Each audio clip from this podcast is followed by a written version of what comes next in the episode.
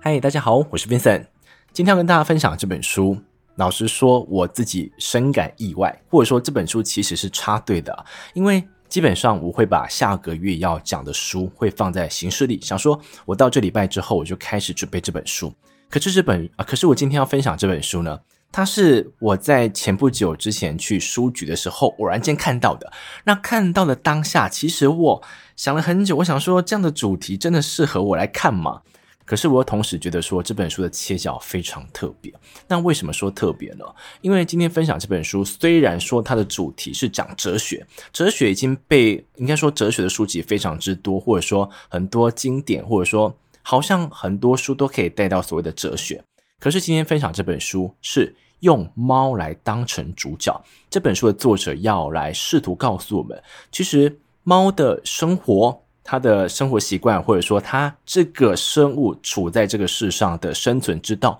其中有部分人类其实可以来当做参照的。那这样子的想法，其实在哲学界来讲，其实相对大胆。因为在过去，人们总是认为啊，我人类啊，今天可以在这个世界上称王，可以在这个地球上变成霸主，就是因为人们会思考，我们今天会沟通，会有语言，会有文化。那我们可能发明了所谓的火箭，发明了所谓的智慧型手机，发明了很多改善了我们的生活，但同时间也破坏了这个生态。可是这不是这本书的重点，这本书要讲的是。人们以自己会思考为荣，可是会不会对其他生物来讲，他们总是在嘲笑人类说：“你看哦，今天你们就是会思考，所以你们开始从长计议，你们东想西想，你们思前想后，搞得自己人仰马翻，搞得自己非常难受，搞得自己得了忧郁症跟就是所谓的焦虑这样子。”那我们今天就是从这样子非常特别的切角来跟大家分享。今天讲的这本书，它的书名叫做《猫哲学》。这本书当中其实用了八成的篇章在讲所谓的就是传统的哲学派以及现在的哲学派的差异，最后才会带一点猫的哲学。所以我今天会将主轴放在关于猫的哲学，因为这是我在看这本书当中最为感兴趣的部分啦。我也认为说这个部分比较。怎么讲呢？大家比较容易可以接受，我自己读起来也是比较有趣的部分。先进到今天的广告时间。今天呢，要跟大家分享的是来自星光人寿的人生设计所，他们正在推广的服务和活动哦。我在说到这个合作的时候啊，我去了人生设计所其中一个分店新板店尝试了一下。当时我想要咨询的是关于生涯规划。那这个服务人员呢，他是一个我觉得蛮蛮热血的一个男生啊。他先问了我的需求，然后问我说现在处于人生中的什么阶段等等等的。我当时的回答是这样的，我说应该算是工作几年之后的一个迷茫期。虽然说这个回答我觉得有点开玩笑，但我觉得整体的感觉对我来讲是还蛮好的。就是最起码我们之间的对话是以我的需要为主，而不是说他们一直想要去推广他们的产品这样子。所以我想要补充一下，人生设计所最新的保单鉴定师服务。我会将他们的网址放在资讯栏位，你可以玩个小游戏，就可以测试出自己需要哪些保险，或者啊，你可以上传你手上任何一家保险公司的保单，也可以做到。那只要你在十一月三十日之前完成预约咨询，并在十二月十六日之前完成咨询，就可以直接拿到 Line Point 五十点的点数，还可以参加 Dyson 的产品抽奖。最后呢，我会将资讯以及网址放在资讯栏位。今天的广告就到这边。所以我今天想跟大家谈到的第一个重点是所谓猫的幸福。你想想哦，人们是如何看待幸福的？有很多电影，或者说很多的歌曲，很多的作品，都是在探讨人类该如何获得一个长足的幸福。人类好像试着将幸福、追求幸福、快乐这件事情呢、当做是一个大计划，然后我们在一步一脚印的踏上这个幸福的终点站之前，我们都认为那是一个追逐的过程。可是这个追逐的过程当中，如果我忽然杀出一个程咬金，他忽然拦住你说你不能前往这个目的地，他想要试图的去阻拦你时，你就会开始很生气，你会感觉到挫折，甚至你会因此而抑郁，因为认为说我本来想要达成这个目的，来到这个就是终点站的，可是中间出现了太多挫折，或者说很多我们根本没有想到的事情，然后这些程咬金就会变成一个人。他的心理疾病也好，或者说他的烦闷的原因也好，反正人们就是因为你把这个幸福当做是一个大计划，于是你才会产生所谓的不开心或者说焦虑的心情。可是对于猫而言啊，它并没有把幸福这样看待哦，因为对它来讲，今天它在生活中那一些实质的威胁，可能是它的天敌也好，或者说它的栖息地本身的破坏也好，如果这些实质的威胁都消除之后，幸福就是一只猫的预设状态。你有没有发现，这其实是非常巧妙的？就是人类好像非常享受与不安于现状的感觉。那这样子的想法，其实也是蛮贴近我自己的生活周遭的一些朋友们。因为可能是我自己年纪的关系吧，就是在这个年纪，大家都想要试图的攀到一个高位，或者说换到一个社会地位比较高，或者说薪资比较好看的一个环境当中。那当我去跟这些同事啊，或者说一些朋友聊天时，他们总是在一份工作当中，在思想着下一份工作。他们在这个位置时，就开始设想我要如何攀到更高的位置。就是人们好像很习惯，我要不安于现状，然后这样子我才可以往上爬。那这样子的想法，其实在现今的社会当中蛮被推崇的。大家好像认为说，你不断的去攀求高位，你不断的去向上的攀登，好像是一件非常值得赞许的事情。那这也可以放到刚才这件事情，我们好像就是把幸福快乐当做是一个需要去完成的计划，却不是停下来想一下，我现在的生活是不是就已经是属于幸福跟快乐的呢？你看一下你的孩子，看一下你的妻子，看一下丈夫，看一下你的家人，看一下你现在所住的、你所拥有的东西，其实有可能啦，那就是幸福了。只是我们可能想要的更多，或者说我们被这个社会价值观所熏陶了。我们认为说得追求更多，那才是一个幸福的象征。可是对猫而言，它根本不想要思考这么多，或者说它根本。觉得不必要思考啊，我就是享受现在，就是在威胁消除之后，幸福就是预设状态。那以上这个呢，就是猫咪想要告诉我们的猫咪哲学之一——猫的幸福。那第二个想讲到的东西是所谓的猫的选择。那讲到这个选择的时候，我自己在那个写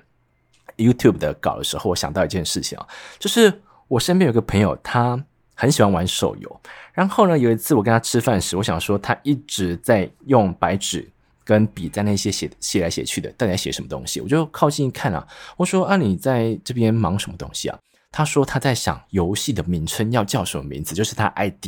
让我说取这个 ID 有什么好难的？因为对我来讲，我就是取一些啊，收起来像有点不好意思，我就会取一些。动物或者说一些食物的名字，可能什么巧克力酥片，还是说小飞熊，反正我就会取的一些比较生活化的东西。可是我朋友他顾虑的非常多，诶，他说我如果把这个游戏 ID 取得不好听，那我在卖的时候好卖吗？那这些买家会想买单吗？还是说我今天要加入某个公会时，这个公会会不会不收我？还是说他今天所创的是一个女生角色，那他的名字如果取得太阳刚，那就会被里面的人所误会了。反正你想一下哦，就单单是一个游戏 ID 的思考，就可以让一个人类开始思前想后，开始去瞻前顾后，这样子非常辛苦。所以简单来看啦，人们其实在每个选择之前，都在想一件事情，就是说我如果今天做了 A 选择，做了 B 选择跟 C 选择之后，我会得到一个什么样的结果？那这个结果是我所想要的吗？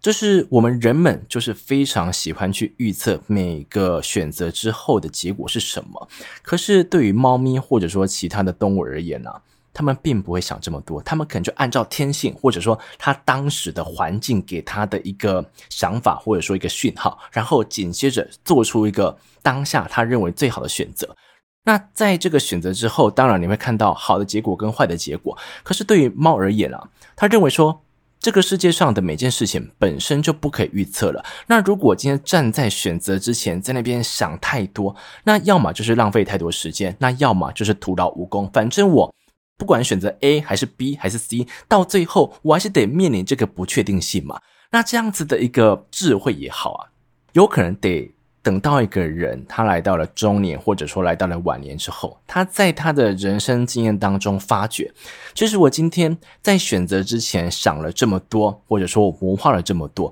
可是如果中间忽然出现一个插曲，或者说中间忽然出现一个他不可控的因素，那就会让他在这个之前所做的任何预测跟预判，或者说他所做的功课，根本是化为乌有，就是做白工的感觉。那这样一个人呢，他可能就会在想通这一切之后，开始过着随遇而安的生活，因为他觉得说，我做再多的功课，到最后还是得面对这些不确定性。那我干嘛不是享受当下的自己，去根据直觉来做出选择就好了呢？所以你有没有发现，其实有时候你看到一些智者们，他可能做的某些选择，或者说他的人生智慧，你不太能苟同。你会认为说这样子不会太随便吗？还是说这样子有点自我放弃的感觉？可是有些时候，是因为他在这个人生阅历当中看透了某些事情，渐渐的，他将这些事情带给他的经验变成现在的他。所以，以上这一些就是一只猫可以告诉我们的第二件事情，就是在做选择之前，有时候你不要认为人类是有预测能力的，这样子你只会让自己做了花了太多时间，可是得到的回响或者说得到的一个结果，其实跟你按照直觉所选的是差不多的。这是第二个。那第三个东西，其实用一句话就可以带过了，就是人类很喜欢去做一些逃离自己的事情。例如说，你原本的状态是这样子，可是你拼命的想要去攀到另外一个位置，或者说你原本不是这个角色的人，然后你就要让自己变成一个歌手，变成一个演员，变成一个执行长，变成一个总监。反正我们好像不太喜欢现在的自己，你拼了命的想要去逃离自己，那这样子的作为啦。就会让一个人陷入长期的忧郁，也会让自己非常不喜欢现在的自己。可是对于一个猫，还是说其他生物而言，他们是非常喜欢自己的。他们认为说，现在的我就是最棒的我，最佳的我。那我何必去做一些讨好别人，或者说去满足这个社会价值观的事情呢？我为什么不能够只喜欢现在的自己就好了？这是一个 动物跟人类最大的差别，也可以回到最刚开始跟大家讨论的。就是人类认为说他今天拥有思考能力，于是他今天是一个高等生物。可是会不会是其他生物认为说做这些思考只是让自己来到一个长期的不快乐状态？那我何必拥有思考能力呢？随后，就在这个演化的过程当中，其他的物种就将这个思考能力给淡忘掉了。可是人们不晓得为什么，还是拥有所谓的思考能力，直到现在。那这是所谓猫的哲学想要告诉我们第三件事，就是人类一直试图的去逃离自己，可是猫只喜欢它现在的自己。那紧接着也是最后一个了，就是所谓的猫的爱。我们讲一下猫的生活习性哦，就是按照书中的说法。作者认为说，猫其实不是一个群体的一个生物啦。可是，当今天有一只野猫来到一个环境时，它如果发现，哎呦，这边有一个猎物，它是需要组队才可以去攻克下来的。就是它可能是一条狗，或者说它今天是一个比较庞大的生物。如果一只猫单挑这个生物的话，肯定会死。那它如果今天去找了四五只猫一起挑战这个猎物的话，那就有胜算。在这个时间点，这只猫就会加入到一个团队当中，开始打副本。可是等到这个猎物被攻克下来，他们开始大快朵颐之后，这个群体就会解散了，然后每只猫会各自回到各自的生活去。简单来讲，就是猫最原始、最自然的状态就是独处。然而，这个独处啊，对于猫而言，它不会认为说这是一个啊，我没有人缘，没有人喜欢我，或者说我得不到爱的表现。他们认为说，那就是一个生物最初始、最根本的样貌。而一只猫。它的爱是怎么样的呢？当一个母猫跟一个公猫繁殖之后，它们会生下一个幼崽嘛？那当中的猫妈妈会留下来照顾这个孩子。那这个猫爸爸，我也不晓得为什么，可能是生物习性的关系吧。这个猫爸爸通常不会介入这个就是长辈教导晚辈的过程。可是当这个猫妈妈觉得说，他所教的幼崽已经学会了最基本的生存能力，而且不需要别人辅助时，他就会把这个孩子给赶出家门。他会认为说：“啊，你什么都学会了，你为什么要待在这边啊？”于是这个孩子就会离开这个家庭，他们从此在这辈子是不会见面的。那你有发现一件事情吗？就是这个猫妈妈在这个幼崽生长过程当中，他给他这么多照顾，去教导他这么多东西。可是他却从来不会认为说，我今天付出了这么多爱跟关心，我这个孩子必须要来孝顺我啊！他可能逢年过节或者说过中秋节时要带蛋黄酥给我，他不会这样想，他会觉得说，我今天就是按照天性将我的爱传达给你，那你要怎么做其实是你家的事情，我就是做我这个天性告诉我的事情而已。这就是猫的一个爱。可是对于人类来讲，爱就非常的复杂了。怎么说呢？在书中有讲到两件事情，我觉得特别有意思哦。他说，人类有时候在付出爱时，是一个就是为了己利的一个想法。因为有些人在生活里面可能太空洞了，他可能他现在的注意力放在一个比较烦闷的主题上，或者说他现在非常的寂寞。那当他身边出现一个值得爱的人出现时，他就会把他注意力转移到这个值得爱的人身上。那这个转移的过程会让这个人觉得说，我的生活好像找到一个新的重心，我似乎获得一个新生的感觉。那这样子的爱，你认为说是一个算算是一个真的爱吗？因为他今天愿意付出爱，是他认为说我今天可以让自己来到一个比较好的状态。所以简单来讲。他今天在付出这份爱时，是为了自己好。那第二件事情呢，就是有时候一个人在付出爱时啊，是想要得到对方的爱。他认为说，我今天送你一个饼干，我就是希望有一天你可以再回送我一份饼干。我今天给你一百分的爱，我也希望你在有朝一日可以把这一百分的爱再一次的回到，就是你传递给我。就是人们有时候是担心寂寞，有时候是就是想要获得别人的关注，所以他才会让自己付出所谓的爱。那这样子的情况，其实你会在一些社会新闻中看到一些恐怖情人。那这些恐怖情人呢，有可能在关系当中，他自认为他在关系里面付出比较多，可是就在两个人分开之后，他越想越不甘心呢、啊。他想说，我我对对方这么好，我帮他做那么多事情，结果他今天跟我说分手，人就不见了耶，我怎么可以放过他呢？于是他可能就会去。对方的家里面，或者说在他去上班的途中，去拦截他，去做，去对他做一些比较不好的事情，这就是很多社会中的恐怖情人的想法，就是他们认为说，我今天付出爱，我就是希望从你身上再获得这份爱的感觉，这样子的爱基本上都不是天性啊，因为他们都想要得到某些东西，所以才会付出爱，你就可以深刻的感觉到一个猫的爱跟一个人类的爱，他们的这个对比是相当鲜明的。那这也是我们可以从猫身上得到的第四个猫哲学，关于他们的爱。那讲到这边呢，其实就是我从这本书当中所截取的。我认为说，跟我们的生活比较息息相关，而且每个人或许在听完这些猫哲学之后，你都可以稍微思考一下，究竟在生活当中你可以怎么去应用这份哲学。而我在把这本书看完之后啦，刚好经过了中秋连假。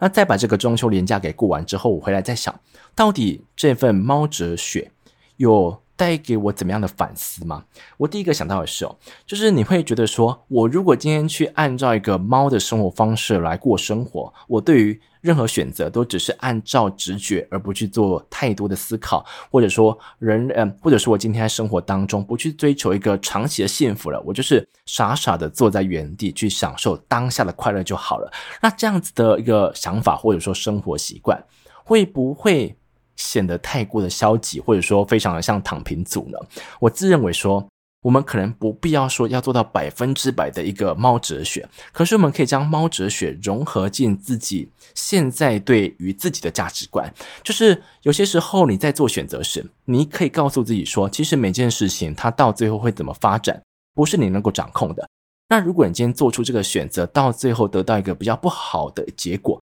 那也不一定是你当时所做的功课是做不够的，或者说你当时的判断是错误的，而是这个生活当中、这个社会当中、这个世界里面啊，基本上每个事情都是无法掌控的。你不用这么的去苛责自己。而刚才所提到的短期的快乐跟长期的幸福啊，其实只要谈论到这个问题时，哲学家们最喜欢问一件事情，他们说：假设今天有一只猪。他每天起床之后就是吃东西，吃完之后就睡觉。那这只猪这样子好吃懒做，可是非常快乐。在另外一头有一个哲学家，他每天都在思索，究竟人类该如何获得一个长期的幸福快乐。可是他因为思考一个 这么大的人生大难题，所以呢，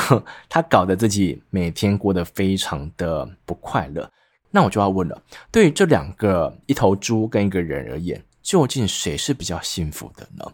当一个哲学家问出这样子的问题时，通常啊会得到一个答案。他们认为说，其实那头猪它所获得的是一个比较肤浅的幸福。简单来讲，它可能只是得到了一时之间的快乐。可是就长期而言，那个人类哲学家他可能才是可以获得幸福的那个人。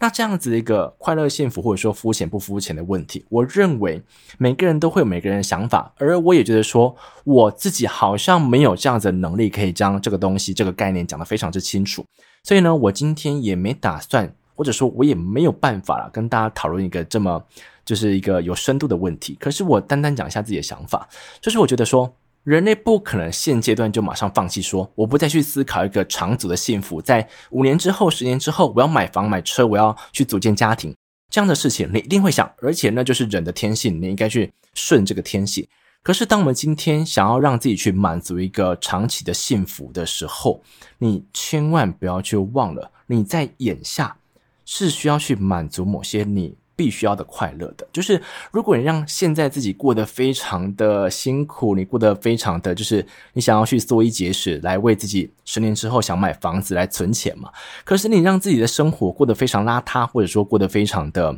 不快乐时，那你觉得在十年之后的这份幸福还是幸福吗？那我就在思考这个问题时，其实想到一个小时候的事情。那这件事情呢，其实。我我我在讲这件事情时，我都会起鸡皮疙瘩。可是我还是想要借机跟大家分享一下，也趁此机会啊，跟我父亲说一声谢谢。就是我跟我哥哥在小时候，在付学费的时候，我爸爸都是要去借钱的。那这个借钱的对象，有时候是预借现金，那有时候是跟银行借款。大家，大家听到跟银行借款或者说预借现金，听到这个概念就会想说啊，这是穷人才会做的事情，因为银行利息都是非常之高的。那当时我的父亲不知道吗？我认为他是知道的，可是他为什么还是做这件事情呢？我我我自己的猜想是这样子的，他会认为说我我的孩子现在。就是需要钱来付学费，他们才能够学习。我当然知道这这份钱是非常傻的，可是如果不让现在自己走过这一段路的话，我谈什么未来的事情呢？就是未来会有利息没错，可是我现阶段过不了，那这个利息又又又怎么样？就是我，就是回想过去这件事情时，我才能明白一个作为父亲的人，他得承受一个多大的压力。因为大家，因为大家都可能都会告诉他说，这样子借钱其实不明智，可是。那其中的苦啊，或者说其中他想要达成的目的，或许只有他自己可以懂。所以呢，再把我父亲的经验放在刚才的快乐跟幸福身上，就是有时候我们有一个长远目标没错，可是你可能得想办法的让现阶段的你能够度过去，这样子你才可以去在这个过程当中堆积小小快乐，到最后变成一个大幸福。这才是我认为。我们在追求幸福的路上必须去做的事情，所以讲到这边呢，大概就是我在这本书当中想要跟大家分享的。最后呢，来到了今天的分享时间。今天同样的想要跟大家分享一首歌曲，那这首歌曲呢是由之前棉花糖的主唱庄娟英所唱的，是不是我还不够好？那这首歌曲其实我在很多年前都听过了，当时看到他 MV 就是小球一个人走在海滩上的一个画面，配合上他的歌词跟曲。其实非常动容。那最近也不晓得为什么是 YouTube 知道我的心境吗？感觉知道我需要这首歌，所以这首歌又跳出来在我的首页上。那这首歌，我想念几段歌词来跟大家分享。当中谈到，是不是我还不够好，不能够成为你想要的形状，不能够化作你的翅膀，陪你到处冒险飞翔？我觉得。这句话对我来讲的意思是这样子的，就可能我们都会在某些场合当中会认为说，哎呦，对方所需要的可能是一个更好的你，或者说一个进化之后的你。可是你自认为说，我现在还没有达到那样的阶段，或者说我现在根本就还不够好，所以我会很怄啊，我会认为说，我为什么不能够在此时去帮助你，而只是在旁边看看戏而已呢？就是我心中那个委屈感，或者说那种。就力不从心感会非常之重，我也认为这首歌的歌词将那样子心境表达的淋漓尽致啦，这也是我今天想要跟大家分享这首歌的原因。最后呢，再回到这本书当中，这本书我认为适合怎么样的人呢？我认为说，你首先 必须知道一件事情，就是这本书其实有很大很大，你可以说八成的篇章都在讲过去的哲学知识，或者说某个古人他养了一只猫，那这个故事他会讲得非常的长，或者说非常的细啦。所以呢，如果你今天打算去购买这本书的话，你要有这样的心理准备，就是当中谈到猫的部分，可能没有你所想象的这么多。可是我认为。如果你今天本身就非常喜欢哲学，或者说你非常喜欢看故事，那这本书可以一次满足你看故事跟看哲学的那种，就是你的需求可以同时被满足就对了啦。那关于今天分享这本书呢，我就讲到这边，谢谢你们。